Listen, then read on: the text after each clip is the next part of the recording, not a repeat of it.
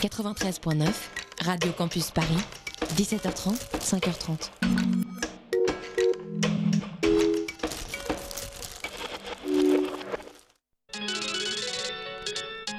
Radio Parleur. Radio Parleur, le son de toutes les luttes.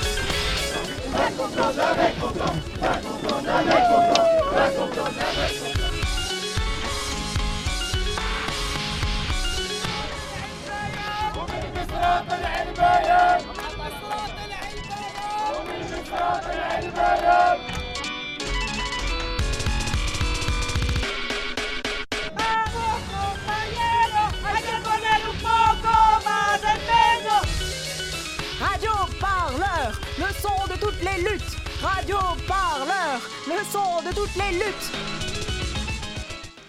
Bonsoir, bonsoir et bienvenue. Vous êtes euh, sur Radio Campus Paris 93.9. Nous sommes en direct. Vous êtes dans Radio Parleur, l'émission. Alors Radio Parleur, c'est le son de toutes les luttes. Vous nous retrouvez sur radioparleur.net et sur toutes les bonnes plateformes de podcast. Aujourd'hui, dans l'émission mensuelle, car oui, nous avons aussi une émission mensuelle. En bande FM, nous sommes partout, décidément. Nous avons choisi de vous parler des luttes qui concernent le travail et surtout le travail lorsqu'il doit s'arrêter ou se transformer. Au sommaire donc de cette émission, il sera question de ces livreurs à vélo, sacs cubiques sur le dos. Ils sont verts, ils sont jaunes, bleus. Ils vous livrent euh, souvent des hamburgers ou des salades de quinoa saumon. Eh bien, eh bien, Lauriane Chollet a enquêté et elle a trouvé des faux livreurs qui sous-louent leur compte à des personnes migrantes. Et oui, ce sont euh, eux qui font les livraisons pour euh, 3 francs 6 sous. Alors on ira aussi à la source des hamburgers, si je puis dire, chez McDo à Marseille. Depuis plus de six mois, des employés se battent comme des lions contre leurs repreneurs et McDo France. C'est Samuel Bernard qui nous cette histoire pour Radio Parleur. Mais d'abord, nous allons donc parler du travail, le travail lorsqu'il doit s'arrêter à la demande d'un employeur, lorsqu'il doit se transformer, lorsqu'il doit muter. Nous allons parler des plans de sauvegarde de l'emploi. Avant, ils s'appelaient plans sociaux et puis il y a quelques années, ils ont pris cet autre nom un peu plus politiquement correct peut-être. Les plans de sauvegarde de l'emploi existent depuis les années 2014. Depuis la loi travail en 2016, ils ont un petit concurrent. Il s'appelle les ruptures conventionnelles collectives, actées par les ordonnances d'un certain Emmanuel Macron. De plus en plus faciles au point d'inquiéter les syndicats. Ils sont aussi plus rapides à mettre en place. Les ruptures conventionnelles collectives sont aussi moins chères pour les entreprises. Elles rapportent évidemment moins aux salariés qui quittent la maison avec euh, quelques sous, certes, mais aussi avec des droits sociaux en moins par rapport au fameux PSE. Alors la question du jour est-elle est, est-ce que nous allons un jour regretter ces fameux euh, bons vieux plans sociaux euh, euh, du passé? Nous en discutons ce soir avec Tania Suceste. Vous êtes déléguée syndicale Force ouvrière chez PSA Peugeot Citroën. Bonsoir à vous. Bonsoir. Et nous accueillons également dans ce studio Judith Krivine, avocate en droit du travail. Bonsoir. Bonsoir. À mes côtés également Romane de la rédaction de Radio Parleur. Bonsoir. Bonsoir Violette. Je voudrais vous faire écouter quelque chose avant de commencer euh, cette interview. C'est quelque chose qui nous ramène un petit peu loin dans le passé. C'était en 2012.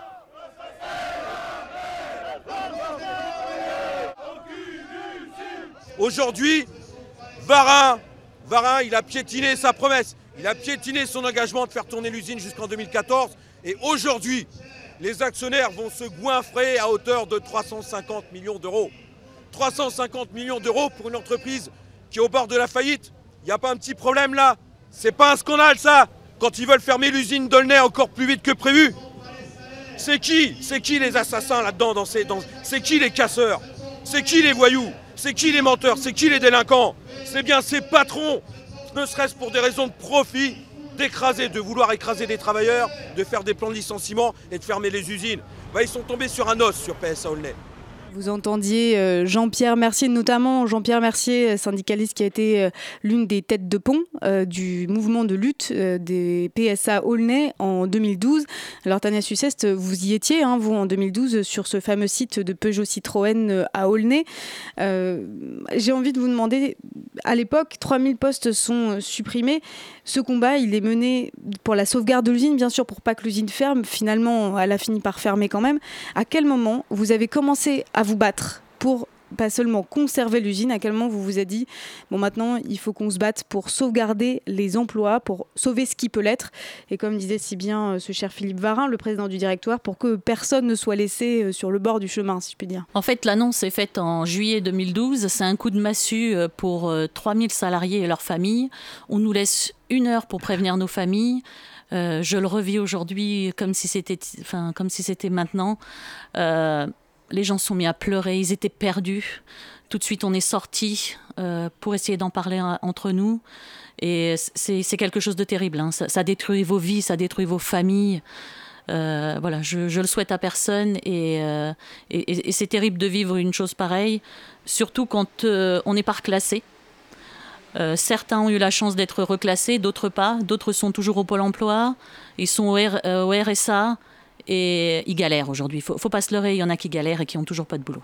Justement, je voulais, je voulais vous poser la question. Euh, les chiffres annoncés du bilan du, PSE, donc du plan sauvegarde de l'emploi, on avait annoncé donc 1100 mobilités internes, donc des gens reclassés sur d'autres sites de, l'usine, enfin de, l'entreprise, 600 congés seniors ou départ en retraite ou congés de, enfin voilà, congés retraite, euh, voilà, euh, ou, et 1200 euh, mobilités externes. Est-ce que pour vous ce bilan il est à peu près cohérent ou comme vous le disiez, il y a aujourd'hui on est on est 4-5 ans après même, est-ce qu'il y a beaucoup de gens qui sont restés sur le carreau? Sur les chiffres que vous avez donnés, ils sont exacts. Les plus heureux, c'est les congés seniors. Hein. C'est ceux qui sont chez eux en pré-retraite avec 80% de leur salaire. Et PSA cotise pour eux à 100%, donc cela, il n'y a pas de souci. C'était une aubaine pour eux finalement. Mais par contre, euh, pour ceux qui sont partis en externe, tout le monde n'a pas forcément retrouvé du, travail. Il y en a qui sont malheureusement à Pôle emploi, il y en a qui sont arrivés en fin de droit, parce que c'est vrai que dans le PSE, on touche un petit peu plus d'argent, mais l'argent, ça va vite. Hein. Même quand vous avez 50 euh, 000 euros, ben, quand vous n'avez pas de travail, euh, ça part super vite. On ne se rend pas forcément compte, comme on n'est pas habitué à avoir forcément de l'argent, ben, on a tendance à se faire plaisir, une voiture, les vacances. Et c'est vrai que ben, on arrive vite dans la misère. Et oui, effectivement, aujourd'hui, on ne sait pas chiffrer, mais moi, j'ai des gens avec qui je suis en contact qui ont malheureusement pas de boulot. Euh, d'autres en ont retrouvé, mais ça, je ne sais pas chiffrer. Mais je sais qu'il y en a qui galèrent. Vous-même, vous avez pu retrouver euh, un emploi au sein de PSA oui, moi je travaille euh, sur Charleville-Mézières. C'est une fonderie. On fabrique des, des culasses, enfin toutes les pièces moteurs pour livrer le groupe et d'autres comme Ford. Mmh, vous êtes passé donc de Aulnay à Charleville-Mézières. Judith est-ce que qu'est-ce que c'est entre guillemets, un bon, plan de sauvegarde de l'emploi. Est-ce que c'est justement un plan qui permet euh, à, des, salariés de pouvoir euh, retrouver une place ou de pouvoir partir en retraite, de pouvoir avoir le choix finalement de ce que sera leur destin une fois que leur poste sera supprimé? Un bon plan de sauvegarde de l'emploi, pour moi, c'est euh, un plan qui pense à la fois à ceux qui partent et à ceux qui restent quand il y en a qui restent. Je ne parle pas des fermetures d'usines, enfin, il faut en parler aussi, on en parlera euh, tout à l'heure, hein, mais, mais euh, déjà, il y a ça. Quand on parle de plan de sauvegarde de l'emploi, vous évoquiez la terminologie, on parlait jadis de plans sociaux, ça fait plus que la nouvelle terminologie, elle est antérieure à 2014. Hein. C'est la procédure qui a changé en 2014, peu importe, c'est pas grave. comme je suis avocate, je suis Non, il faut être précis, il faut être précis. euh, mais donc, le plan de sauvegarde de l'emploi, pourquoi ça s'appelle comme ça? C'est parce que il doit comporter des mesures qui visent à éviter les licenciements d'abord, et ensuite des mesures pour accompagner les licenciements qu'on ne peut pas éviter. Donc c'est ça le, principe du plan de sauvegarde de l'emploi. Ça, c'est l'habillage. Après, sur le fond, on sait très bien qu'un plan de sauvegarde de l'emploi, c'est d'abord et avant tout un plan de licenciement. Donc euh, c'est totalement hypocrite d'appeler ça comme ça. Euh, un bon plan de sauvegarde de l'emploi, c'est un plan qui contient des mesures très, complète. Il faut savoir qu'aujourd'hui, toute la procédure en amont vise à, essayer de négocier des choses, négocier des mesures d'accompagnement qui doivent être proportionnées aux moyens de l'entreprise ou du groupe. Alors, euh, j'arrête les parenthèses, je reviendrai sur le reste après, parce que tout, tout, évolue tout le temps, et ça a mm. évolué encore. Et euh, quand on dit proportionner aux moyens du groupe, jusqu'à, jusqu'aux ordonnances Macron, c'était au groupe, y compris le groupe dans le monde. Maintenant, c'est en France, hein, donc euh, ça, ça, casse sans arrêt depuis, 2000, enfin, depuis des années, mais notamment depuis 2013. Euh, sans arrêt, on, réduit les droits, droits des salariés et, bon. c'est ça l'enjeu finalement pour le plan de sauvegarde de l'emploi, c'est que à l'intérieur de cette de cette structure juridique, on va dire, il y a des droits, il y a de la formation, il y a des plans d'accompagnement, il y a des cellules de reclassement, il y a plein de choses en fait.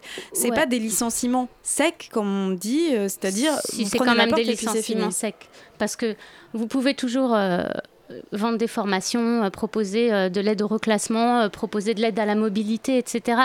alors, il y a plein d'aspects. Déjà, l'aspect indemnitaire est très important. Et c'est vrai que quand on fait des négociations, les salariés ont tendance à ne s'intéresser qu'à ça.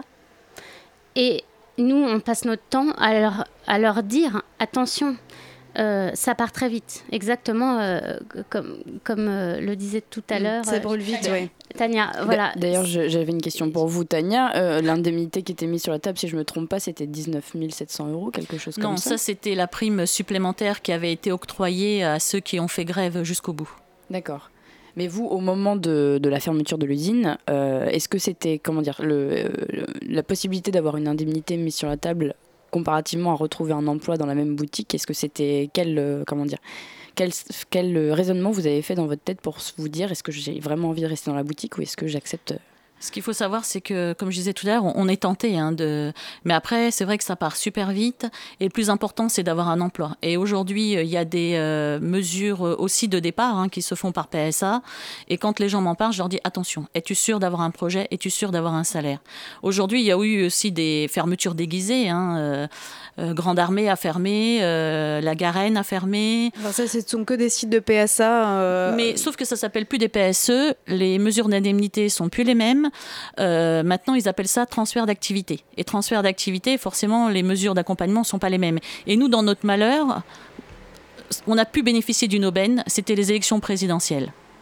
On a pu interpeller les politiques, on s'est déplacé un peu partout, euh, je vais te dire, je vais être vulgaire, mais on a emmerdé la planète, en commençant par euh, notre ministre du, redressement productif de l'époque. Arnaud Montebourg. Voilà, Arnaud Montebourg, euh, à qui on a mis un carton rouge au salon de l'auto. Enfin, il y a eu plein d'actions comme ça. On, a été un matin réveiller Thierry Peugeot. Voilà, l'objectif, c'était vraiment de les bouger pour pouvoir négocier des choses.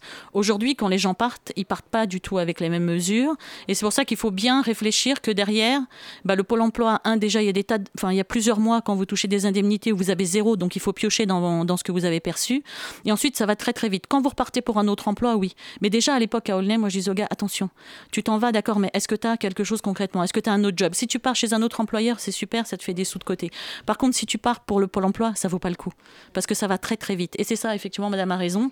Les gens se rendent pas toujours compte et c'est ça qui est difficile à gérer. Et après, c'est la misère derrière qui est difficile à gérer parce qu'on s'en sort pas. Et, très vite, le banquier vous tombe dessus, les agios, euh, et, c'est la catastrophe. Judith Krivine, justement, moi, je voulais savoir un peu quelles sont les obligations des employeurs quand il y a des plans de sauvegarde de l'emploi. Euh, est-ce qu'il voilà, est qu'il y a des obligations, ne serait-ce qu'en termes de reclassement des salariés? Ils doivent s'engager. S'ils ne le font pas, est-ce qu'on est qu'on leur tape sur les doigts? Est-ce qu'ils payent des amendes? Voilà. Quelles sont les obligations de l'employeur? Alors, oui, il y a plein d'obligations et, c'est bien que vous le. Enfin, on, je vais vous les expliquer tout de suite. Je veux juste dire une chose parce que je en fait, ça part dans tous les sens parce qu'on a tout, plein de choses à dire euh, dès qu'on est sur ce sujet, puis c'est toujours très passionnel pour moi aussi. Euh, je, vais, je critique les PSE là dans notre conversation, je critique les plans de licenciement.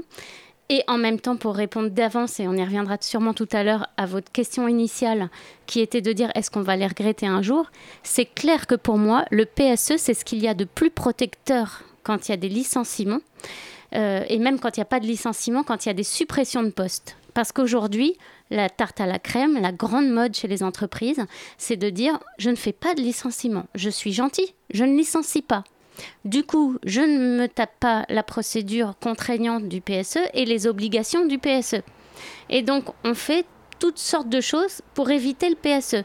Plan de départ volontaire, rupture conventionnelle collective, quand c'est pas carrément rupture conventionnelle individuelle et grainée toute l'année, etc., etc. Il y a plein de méthodes, il y a plein de choses qui sont encore pires qu'un PSE. Je préfère un PSE avec du volontariat, avec des mesures de départ en retraite, etc., que toutes ces choses-là, parce qu'il y a plein d'autres conséquences, y compris pour les gens qui restent dans ces cas-là. Voilà, je ferme la parenthèse. Je reviens aux, aux, Si les aux employeurs- obligations de l'employeur en- matière de PSE.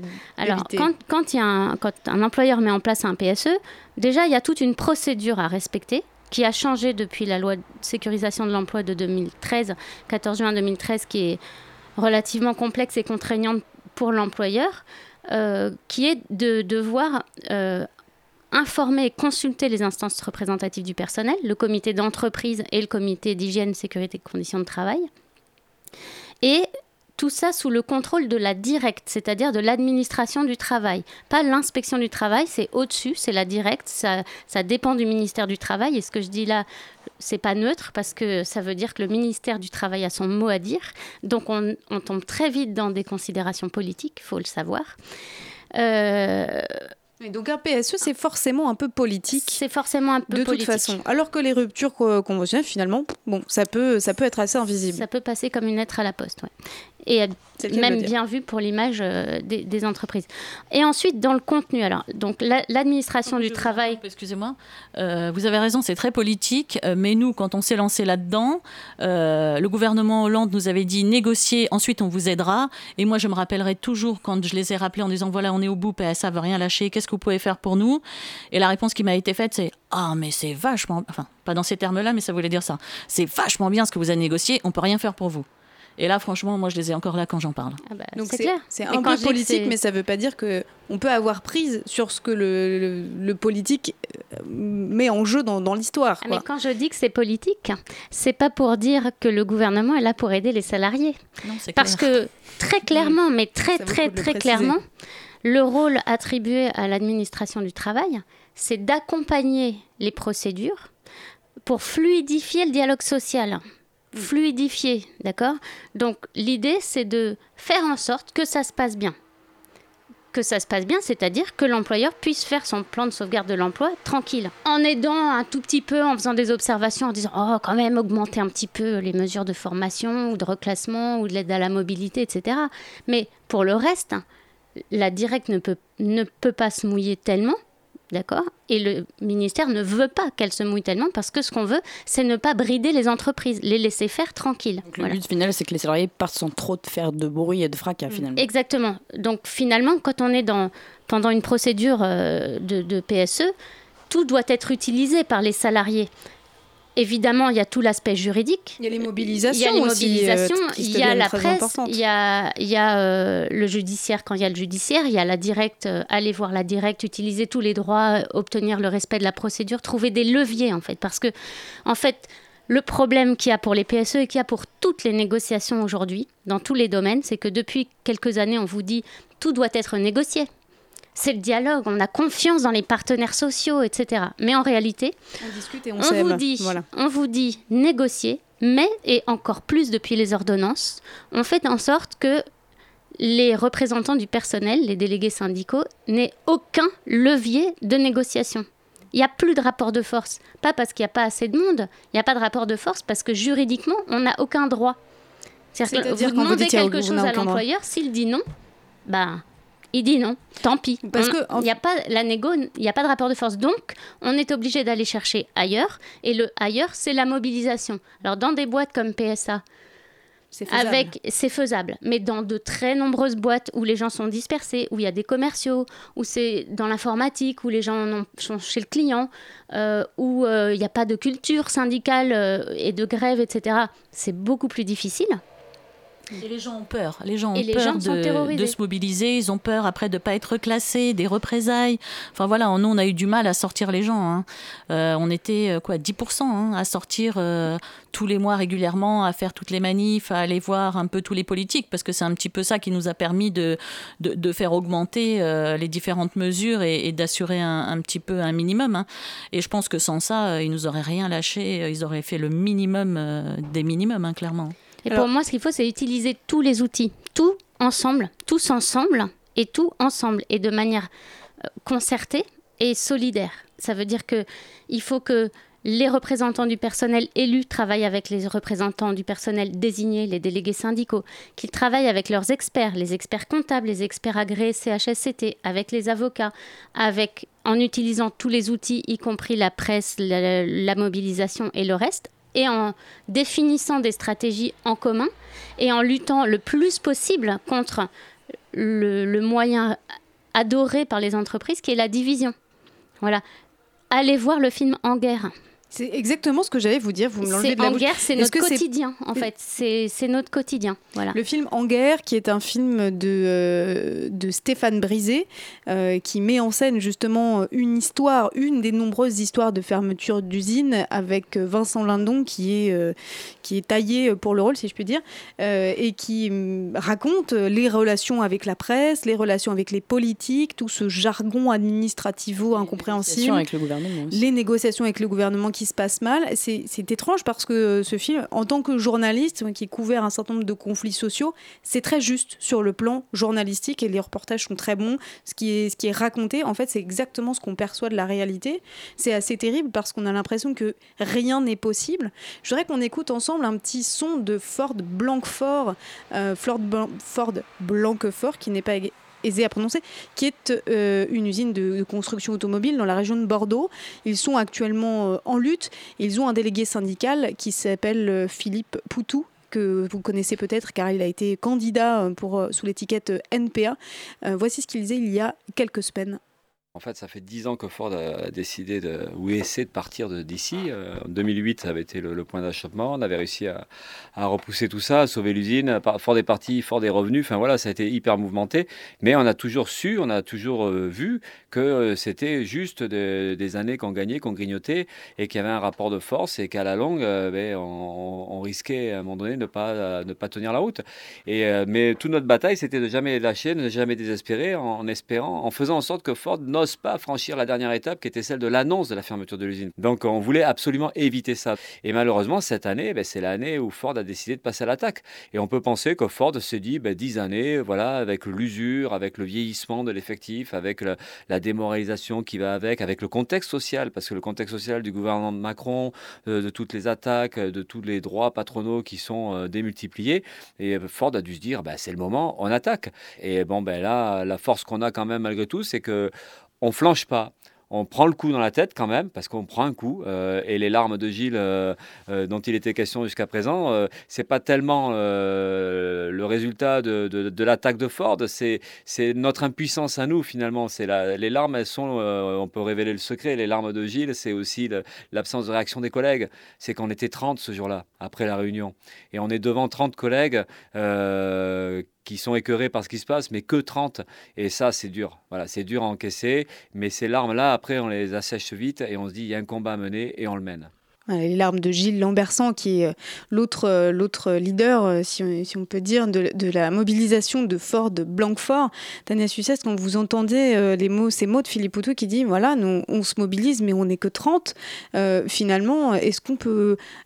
Qu'est-ce qu'on peut transmettre quand on a vécu ce que vous avez vécu à PSA Aulnay à, d'autres salariés Leur dire est-ce que aujourd'hui, là, il est, il est temps de se battre, pas seulement pour que votre usine ne ferme pas, pas seulement pour demain, mais aussi pour après-demain, pour les jours d'après Oui, il faut rester solidaire et, se mobiliser. C'est vrai, quand on est deux, trois à se mobiliser dans une équipe, bah oui, il peut y avoir des représailles. Et, d'ailleurs, à l'époque, à Aulnay, je l'avais dit, hein, euh, si on est deux, trois dans une équipe, il y a des représailles, on peut être embêté, on peut ne pas être classé si on le souhaite. Maintenant, si tout, le monde se mobilise, qu'est-ce que vous voulez qu'ils fassent? Ils n'ont pas le choix. Et c'est comme ça qu'on a la main.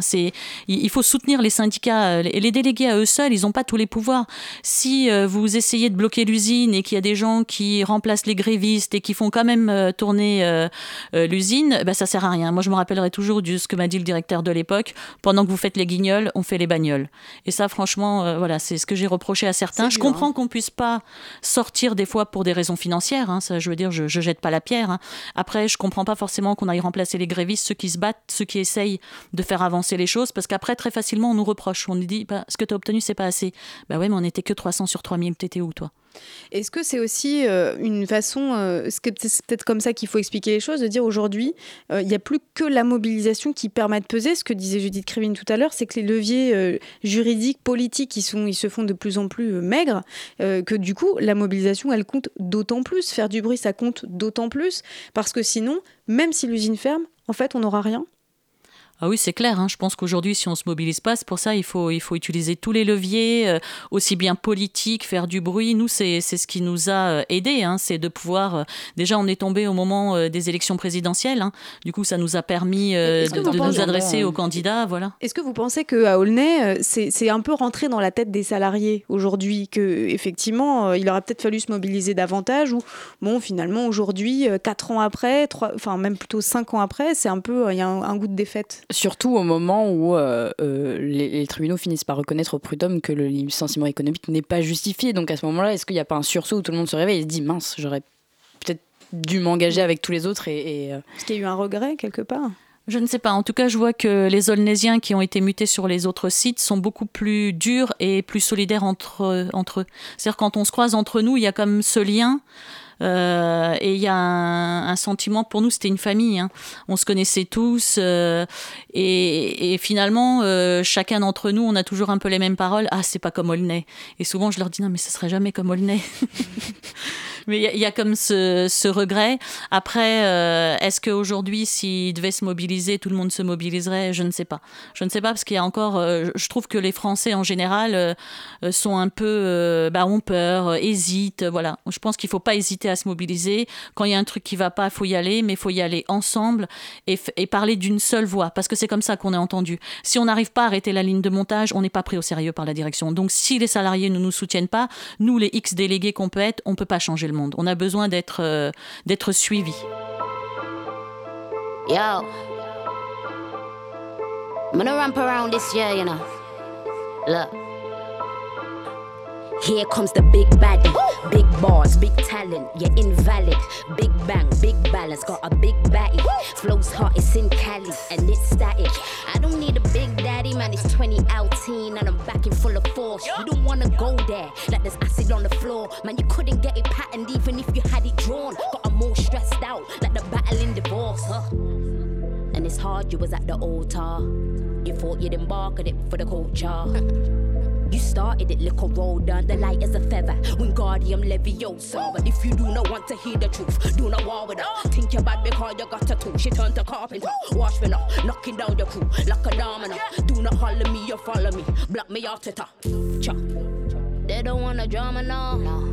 Me, I gotta send them to the corner shop. Your new thing looks like Auntie Barbara. Flows up bullets, hit the parlor, blow. Hit the parlor, flows up bullets. Hit the parlor, blow. Hit the parlor, flows the bullets. The parlor. Italy, your body in Venice, no Italia. Yeah, I got a link to copper G's in Somalia. Yeah. Talking all these straps, so baby, please buy the guitar for ya. Yeah. Go over the heads for man, it will get on top for ya. Still off for ya. I'll be waiting in the parking lot for ya. Four rings in the whip, I will send the car to ya. Claw to ya, leave them leaning like a drunken Mardi Gras. I'm too hot for ya, lava ya, then say tarata ya. Couple gals started with me, I finish off for ya. I just keep sending them love, that's a heart attack. I will snatch you with your catch a fader like the Say it with your chest. I'll unhook the bra for you. Ratatata. With your weak excursion, when there's trouble, you desert. Use a cheesecake person. Now I got them shaking in the boots. Believe they twerking. Use a clone of me. You the B Tech version. Look. Now they don't want a drama, no. No, no, no. Me, I got send them to the corner shop. Yeah. Your new thing looks like Auntie Barbara. Flows up bullets, do, do, do, do, do. hit the parlor, yeah. Blow! Do, do, do, do, do. Hit the parlor, yeah. Flows up bullets, do, do, do, do. Hit the parlor, yeah. Blow! Hit the parlor, flows the bullets. Hit the parlor, hit the parlor. Me, I got hit the parlor.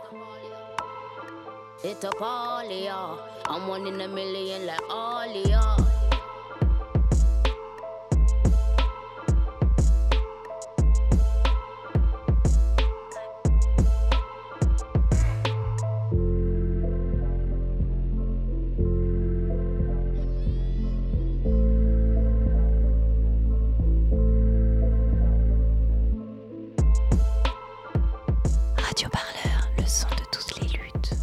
Écoutez-nous sur radioparleur.net. Voilà, vous écoutiez Lady Le Chure avec 3 AM in Brume sur Radio Campus Paris 93.9. Radio Parleur, le son de toutes les luttes. Voilà, nous sommes toujours dans Radio Parleur, l'émission mensuelle sur Radio Campus Paris en direct, toujours en compagnie de Judith Crévin et Tania Suceste, respectivement avocate en droit du travail et déléguée syndicale force ouvrière chez PSA, Peugeot, Citroën.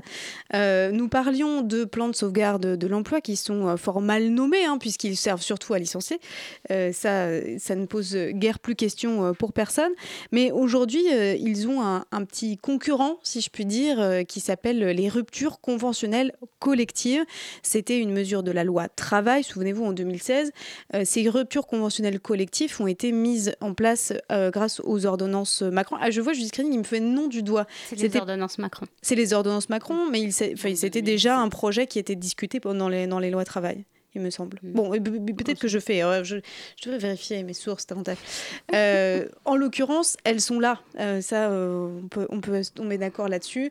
Euh, il se trouve qu'elles ont un avantage, ces ruptures conventionnelles collectives, car entre guillemets bien sûr, car contrairement au plan de sauvegarde de l'emploi dont nous parlions tout à l'heure, le- elles sont beaucoup plus faciles et rapides à mettre en place. En tout cas, c'est ce qu'il a été dit, non, notamment dans la presse économique. Alors, est-ce que c'est si vrai que ça, finalement, vous qui êtes euh, dans les tribunaux à défendre des, des salariés euh, qui, qui, voilà, qui sont euh, menacés de licenciement ou de perdre leur emploi Est-ce que c'est quelque chose qui est voilà, finalement, dans la besace des employeurs, on dégaine la rupture conventionnelle collective pour pas faire le plan de sauvegarde de l'emploi trop compliqué à mettre en place? Alors, oui, effectivement, vous avez commencé en disant que ça c'était un avantage, etc. C'est un avantage pour les entreprises, on est bien d'accord, Oui, pas pour bien les sûr. salariés. Ah bah oui, il n'y en a qu'un seul des deux qui Euh, gagne dans Est-ce l'histoire. que c'est facile à dégainer Oui et non, parce que effectivement, pour qu'il y en ait une, il faut qu'il y ait un accord. Et un accord majoritaire. Donc, un accord avec les syndicats. avec les organisations syndicales. Donc, on pourrait considérer que c'est pas facile. Après, ça dépend énormément du contexte, ça dépend de la, de, ça dépend de, comment dire, du rapport de force, ça dépend des syndicats qu'il y a dans l'entreprise, ça dépend de plein de choses. Moi, je trouve ça extrêmement dangereux. Voilà, je vais vous dire pourquoi. Euh, c'est exactement ce que disait tout à l'heure Tania. C'est le chèque. Les gens, ils se disent tiens, je, je vais partir, je vais avoir un chèque. Ok, et après? D'accord? Donc, ça, c'est le, premier danger. Et surtout, le danger, c'est le détournement du PSE.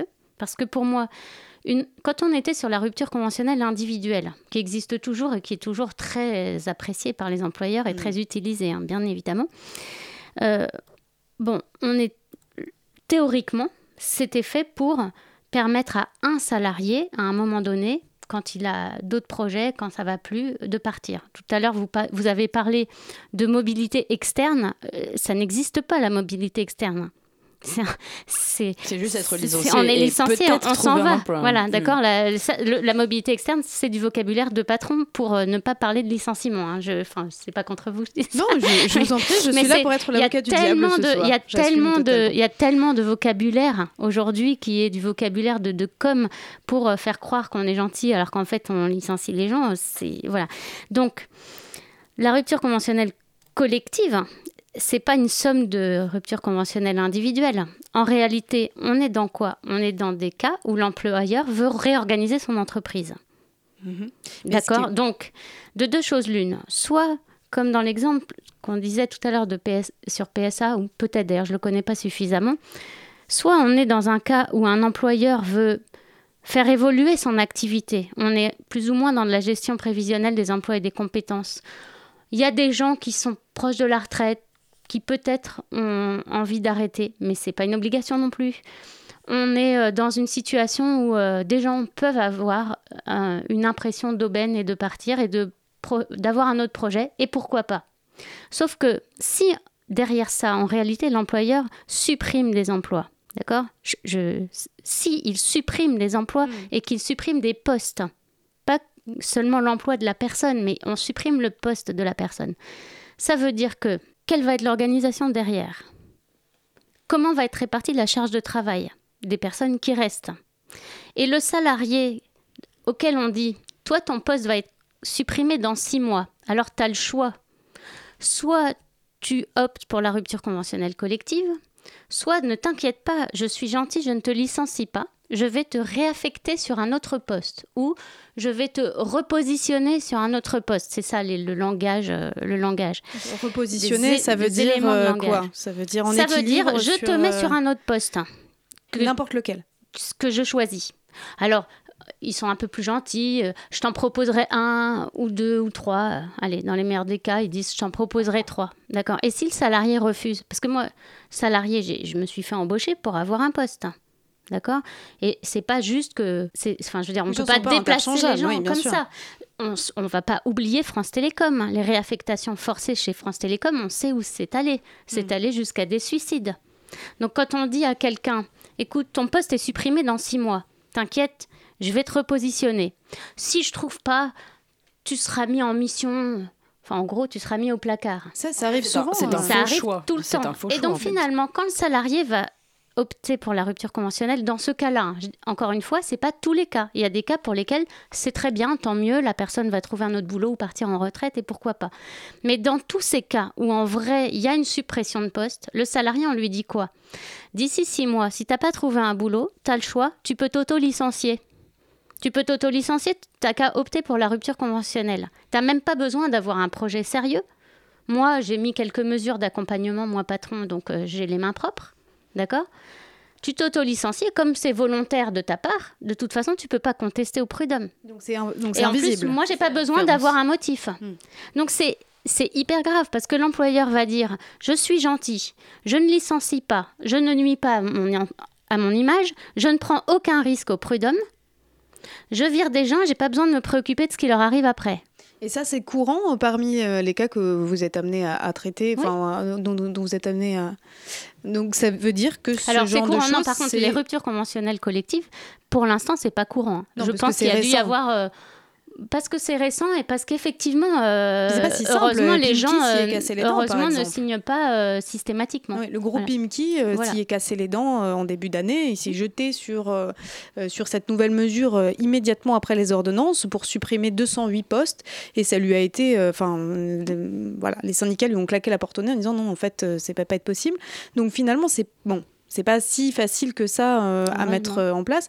Euh, Tania Sucès, le coup, quand vous avez été, quand vous avez perdu votre poste à Aulnay, et qu'est-ce qu'on vous a proposé? On vous a proposé des choses intéressantes, ou est-ce qu'on vous a dit, bon voilà, prenez ça, et puis si c'est pas ça, ce sera rien d'autre?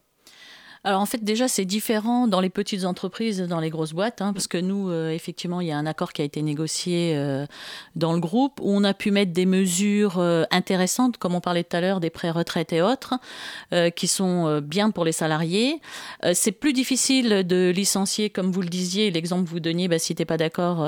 mais effectivement des fois on arrive à des cas extrêmes. je suis d'ailleurs sur le cas d'une salariée qui est une jeune maman qui a trois enfants, qui est toute seule à élever ses enfants et j'ai du mal à la déplacer. C'est-à-dire qu'elle a Poissy, on va supprimer son poste et on a du mal.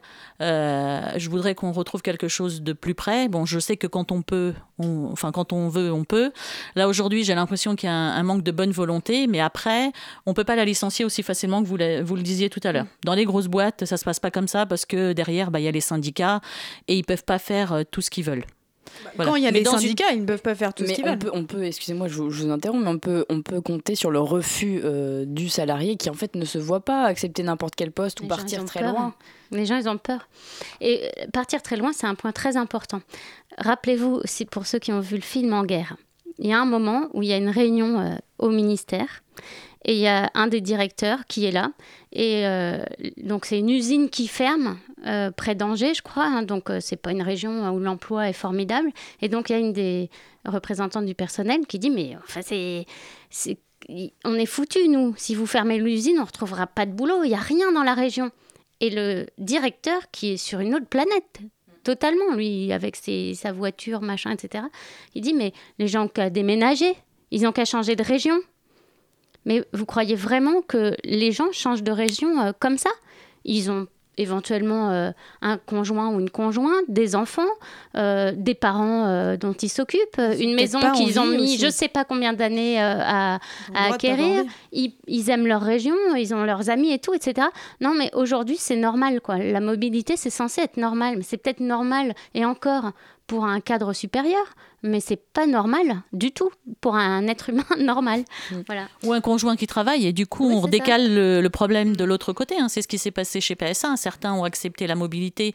euh, un peu plus de 600 sont partis à Poissy, ont gardé la région parisienne, mais ça rallonge le trajet, ça rallonge, euh, euh, enfin en qualité de vie, on y perd. hein. Alors quand on peut déménager, ben c'est super, mais il y a aussi le prix des loyers qui est pas le même à Poissy qu'à Aulnay, et donc c'était des difficultés supplémentaires. Et décider de partir en province, eh ben il faut pouvoir, faut pouvoir, il faut que le conjoint travaille pas. Enfin voilà, où c'est pas évident de retrouver euh, du travail euh, pour son conjoint. Et vous avez raison, il faut délocaliser toute la famille. Des fois on a les grands-parents pas loin. Enfin voilà, hein, c'est compliqué, hein, ça change une vie. hein. C'est ce que je disais tout à l'heure, ça, ça détruit des vies.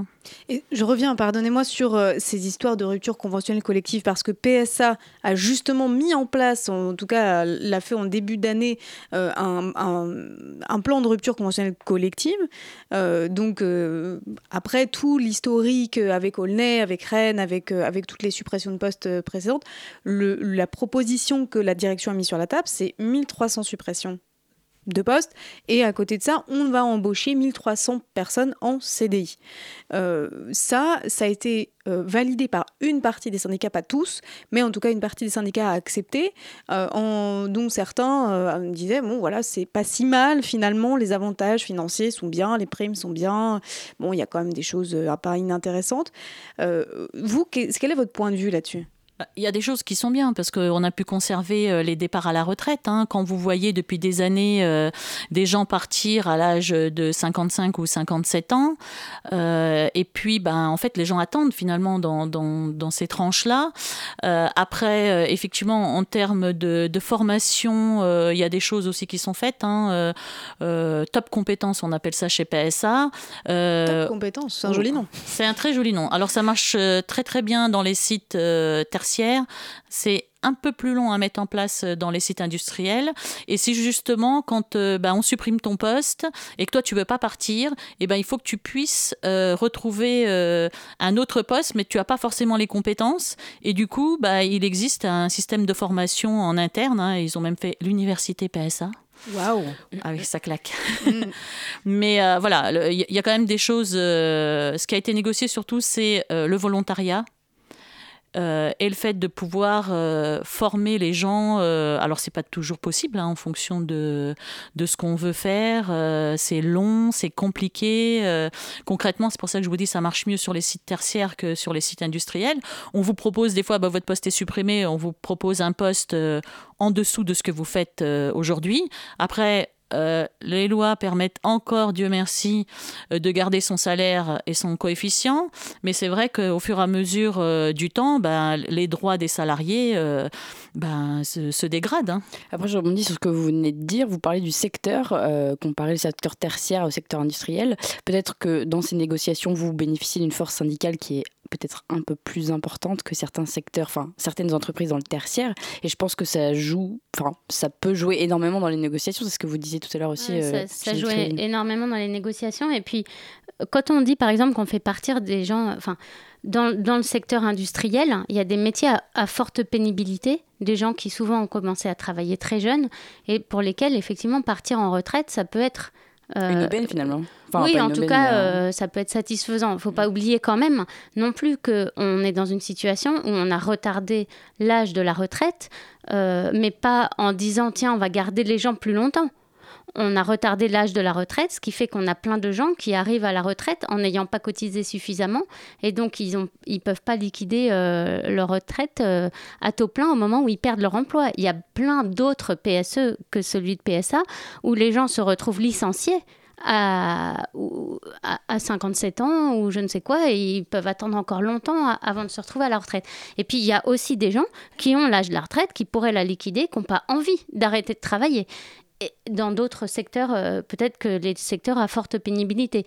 Et puis quand on dit on supprime euh, des postes, on fait partir les gens à la retraite, comme ça, ça va permettre de reclasser euh, d'autres personnes et de, et de leur trouver euh, un poste. Quand on supprime leur poste, c'est pas forcément les mêmes postes. Moi, je l'ai vu ça dans des entreprises. Euh, on, on dit on fait partir euh, 1500 personnes euh, en retraite. Vous inquiétez pas, du coup, ça laissera de la place pour les gens dont on supprime le poste. Mais c'est le même poste. la personne qui part à la retraite et la personne Ça veut dire qu'on qu'il doit faut, il faut un bac plus 12 pour comprendre déjà quelle est la logique de l'employeur C'est- dans cette histoire-là. C'est effectivement assez compliqué et c'est pour ça que tout ce qui est procédure en amont. Et moi, je travaille beaucoup là-dessus avec les représentants du personnel, avec des experts comptables, avec des experts CHSCT. On travaille pour aider les représentants du personnel à, à monter le rapport de force, d'accord? Ce qui n'empêche pas la mobilisation. Encore une fois, pour moi, on doit être tous main dans la main. hein. Mais euh, pour comprendre, pour décrypter, pour trouver les enjeux, pour trouver les failles, pour trouver, pour constituer des leviers de négociation pour obtenir des améliorations. Et un des problèmes de la rupture conventionnelle collective, c'est que dans leur texte, ils ont marqué que comme c'est un accord, il n'y a pas de consultation des instances. Pas besoin de consulter, on informe simplement. Et moi, je me bats. J'ai commencé à me battre là-dessus et je vais continuer parce que je considère que en amont, on a un projet de réorganisation.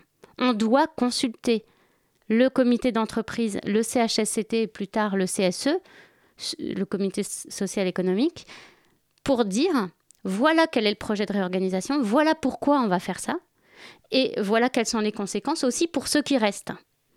Et c'est pas parce que sur l'accord lui-même, on n'a pas à consulter les instances, que sur le projet de réorganisation qui est la cause de, ce, de cet accord, on n'a pas à le faire. Mais est-ce que c'est possible? Parce que finalement, Oui, les entreprises possible. sont très court-termistes dans leur vision du monde. Mais on est C'est-à-dire là que pour mettre des, des, est- cailloux dans pour la le- chaussure. on est là pour leur rappeler que le temps passe et qu'il n'est pas euh, et qu'il n'est- qu'il ne passe pas forcément euh, à leur vitesse. Euh, aussi le fait qu'on est consulté et, et de consulter, on nous demande notre avis, mais on n'a pas forcément le pouvoir de, de changer les choses, hein, même si on est tous contre. hein. Non, mais ça, le, le fait de donner un avis, on sait parfaitement que l'employeur s'en fout, que ce soit un avis favorable ou défavorable. En revanche, avant de rendre un avis, il faut être éclairé, il faut avoir des informations. Et en allant chercher de l'information, quand on vous dit par exemple une entreprise a des difficultés, elle fait partie d'un groupe international qui n'a aucune difficulté, dont les actionnaires euh, gagnent plein d'argent et ça ne fait qu'augmenter. Vous vous dites, tiens, c'est marrant, je vais quand même essayer de savoir ce qui se passe sur les prix internes au groupe. Pourquoi euh, le groupe va si bien et l'entreprise va mal alors qu'on vend, euh, tout va bien? Bah parce qu'en fait, on fait remonter des dividendes, parce qu'il y a des prix de transfert, parce qu'il y a plein de choses comme ça. Les experts comptables peuvent aider. Mais l'employeur ne veut pas donner ce genre d'informations confidentielles, etc. Donc on se bat. Et en, se battant pour ce genre de choses, pour avoir des informations, en se battant pour savoir, euh, pour obliger l'employeur à respecter ses obligations de prévention en matière de sécurité, de santé des salariés, sur les conditions de travail, etc., c'est comme ça qu'on crée des leviers aussi qui permettent ensuite de négocier. C'est en connaissant les moyens du groupe qu'on va savoir combien on peut demander. Donc, un de mes conseils principaux, c'est que quand on a un PSE ou une rupture conventionnelle ou un plan de départ volontaire ou n'importe, on va négocier, vous inquiétez pas, mais pas tout de suite. On négociera quand on aura des leviers, quand on aura un interlocuteur digne de ce nom, parce que bien souvent on a des pantins qui savent, qui peuvent même pas décider. On va négocier quand on aura toutes les informations et qu'on aura pu créer un rapport de force. Et, et vraiment quand on aura des informations. Sinon, on est à poil. On va aller négocier sans, sans savoir, sans pouvoir. Et si l'employeur dit non, bah, on dira Ah bon, d'accord, merci, au revoir. Qu'est-ce que vous voulez négocier? Mais est-ce que les salariés ils ont le temps de négocier? Parce qu'il y a finalement deux choses euh, importantes euh, dont on n'a pas encore euh, parlé, mais est-ce que les salariés ont le temps de- ou ce temps-là? Parce que en fait, en attendant, euh, Ils ont le temps, mais il faut qu'ils soient patients et qu'ils aient confiance dans leurs représentants du personnel. Est-ce que c'est le cas ça, ça, c'est hyper euh, important. Quand euh, il y a quelque chose d'une rumeur, d'une suppression euh, d'usine, d'une fermeture, est-ce que ça, ça crée aussi beaucoup de tensions? Moi, je me souviens hein, de PSA Aulnay aussi, pour y avoir participé à beaucoup de manifestations. Beaucoup disaient, mais on le savait, on le savait depuis longtemps, on savait que ça allait fermer. Il y avait des rumeurs, ça, ça discutait. Bon, et c'est pas la première fois que, que le cas se poserait. Alors, est-ce qu'il y a aussi une forme de, de, euh, comment dire, d'attente de la part des salariés pour que ça aille vite, pour que enfin ce soit fini et qu'on sorte de là? Bah, après, il y a plusieurs. Moi, je suis arrivée chez PSA en 1994. Et à l'époque, déjà, on me disait Aulnay va fermer. Ça a fermé. euh, C'était 20 une rumeur après. qui datait depuis un certain temps, Voilà, parce que ça a fermé en disant- 2013. Et puis il y a des tas de rumeurs qui en circulent. 2012. Oui, alors les, les terrains nous appartiennent pas, ils appartiennent à Roissy. C'était tout et n'importe quoi. Et puis quand euh, la direction annonce, quand euh, et ben là on n'y croit pas. On se dit non, c'est pas possible. Et il y a toute une période où on se dit c'est pas possible. Parce que moi déjà quand euh, les documents ont été dévoilés par Mediapart, on s'est dit info ou intox.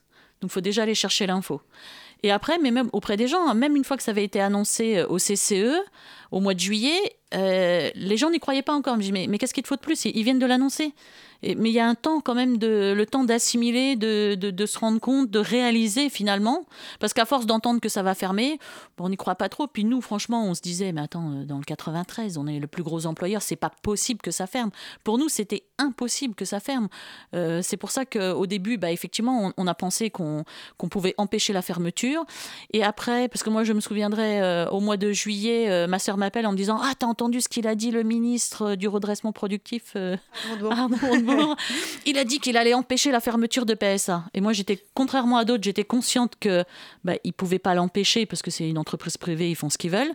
Et un mois après, là, je ne sais pas ce qui s'est passé. Un jour, il faudra que je le revoie et qu'il m'explique. Il nous disait à nous, les syndicats, ah, mais il faut être raisonnable. Entre je vais empêcher la fermeture et il faut être raisonnable. Qu'est-ce qui s'est passé au mois d'août? Il est parti en vacances avec la famille Peugeot? Peut-être. cela dit, euh, moi, ce que je constate, j'entends très bien euh, l'exemple que vous donnez, et il existe effectivement. Moi, ce que je rencontre très fréquemment, malheureusement, c'est qu'effectivement, beaucoup de salariés sont pressés. Ils sont pressés parce qu'ils sont stressés, ils sont pressés parce que en fait, ils ont, du coup, ils sont dégoûtés et ils n'arrivent plus à se projeter dans l'entreprise. Ils sont pressés parce qu'ils veulent de l'argent aussi. Euh, bon.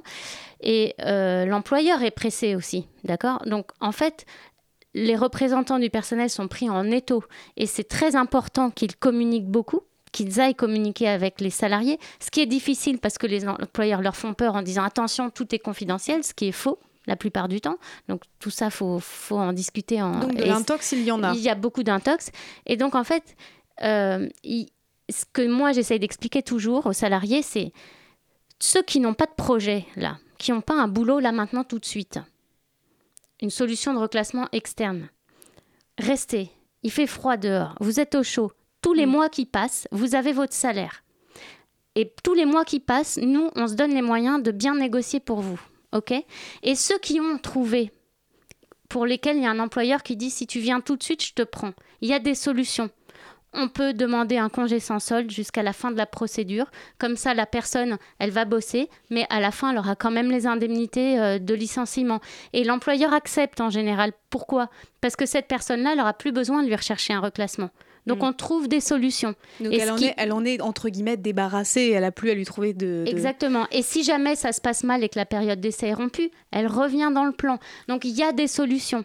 Mais mettre la pression, il faut que les salariés soient solidaires de leurs représentants. Et, c'est pas facile, et ça dépend aussi des représentants, et c'est à eux aussi de savoir communiquer. Et c'est difficile parce que souvent, euh, il y a plein de petites boîtes où les gens n'ont aucune expérience. Et même dans certaines grosses boîtes, ils n'ont jamais vécu de PSE ou de rupture conventionnelle ou de PDV ou je ne sais quoi. Ça leur tombe dessus et ils, ils savent pas forcément faire quoi. Le PDV c'est le plan de départ volontaire, mais notamment euh, on parlait tout à l'heure euh, euh, en micro de, Carrefour proximité qui on en a parlé hein, d'ailleurs sur Radio Parleur, on a fait on, a fait un sujet là-dessus. Et des salariés extrêmement éclatés aux quatre coins de la France qui se parlent pas beaucoup, qui ont nous les représentants syndicaux sont obligés d'aller faire du porte-à-porte dans les magasins pour aller savoir un peu ce que les uns et les autres ont accepté, qui se rendent compte en fait que certains se sont fait avoir parce qu'ils ont accepté des ruptures Enfin, voilà, c'est ça aussi la réalité aujourd'hui. C'est peut-être euh, contrairement à PSA où, la force syndicale est quand même importante. Euh, les salariés ont peur. Ils ont peur qu'après pour eux il n'y ait plus de place.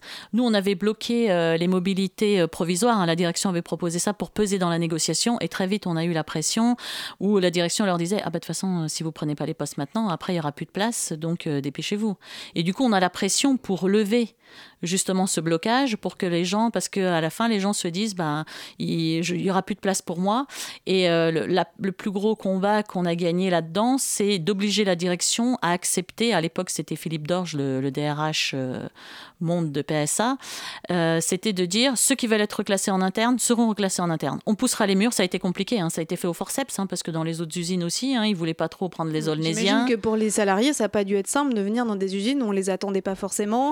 Et on les voyait pas forcément d'un bon œil. Euh, moi, je me souviens d'un gars qui est parti à Saint-Ouen qui m'a dit, je suis arrivé là-bas, on m'a dit, ah oui, toi, tu es un révolutionnaire. Ben ah oui, mais je me suis battue. C'est une bonne ambiance. Bon, ça veut dire quoi être révolutionnaire? Ça, c'est encore une autre question. Ou alors vous euh, arrivez et puis vous dites Ah, bah, t'as fermé Aulnay, euh, t'es venu fermer tel site Ça aussi, il y a des gens qui, qui font des remarques en disant bah, qu'est-ce oui. qui se passe? Mais c'est ça aussi, c'est que ça en- encourage aussi, euh, enfin ça encourage, en tout cas ça crée aussi des tensions entre, Les gens ont entre peur, salariés. hein, qu'on leur pique leur travail. euh. Mm. Et puis, euh, c'est pas évident. hein, Ceux qui sont restés, c'est ce que vous disiez tout à l'heure. hein, le travail, euh, il y a ceux qui partent et le travail est repartagé entre moins de personnes. Et du coup, les conditions de travail sont plus difficiles. hein. Ceux qui sont partis à Poissy, ils n'ont pas du tout les mêmes conditions de travail euh, que ce qu'ils pouvaient avoir à l'époque à Aulnay. Moi, j'avais fait rentrer une journaliste à Aulnay qui m'avait dit Mais je comprends pas pourquoi on peut pas rentrer. Moi, j'ai cru que c'était germinal ici. Alors que pas du tout. Euh, Je veux dire, on avait des chaînes de montage modernes. mais c'est vrai, on a une image aussi, des fois, quand on ne connaît pas, de, de ce que ça peut être dedans. Alors, c'est sûr que le travail à la chaîne, c'est pas facile. Hein, c'est pas ce que je dis. hein, bien sûr, c'est difficile. Mais euh, c'est pas non plus germinal. Mais quand, quand vous avez moins de monde, et aujourd'hui, l'objectif des patrons, c'est d'optimiser.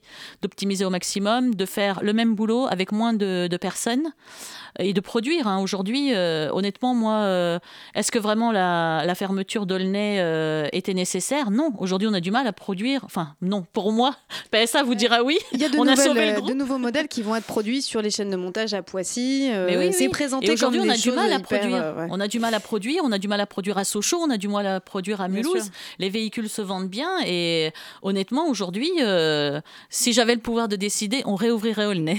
Ok, eh bien écoutez, Tania Sucette, présidente, je, vous- je vote pour vous. Euh, J'ai une toute dernière question, parce que nous arrivons au terme de, de cette, de cette émission. Vous allez les regretter, les plans de sauvegarde de l'emploi, s'ils disparaissent euh, un jour ou pas très, court, voilà, très court, en une phrase. Après tout ce qu'on vient de se dire là, est-ce qu'on est qu'on risque de les regretter ou pas finalement?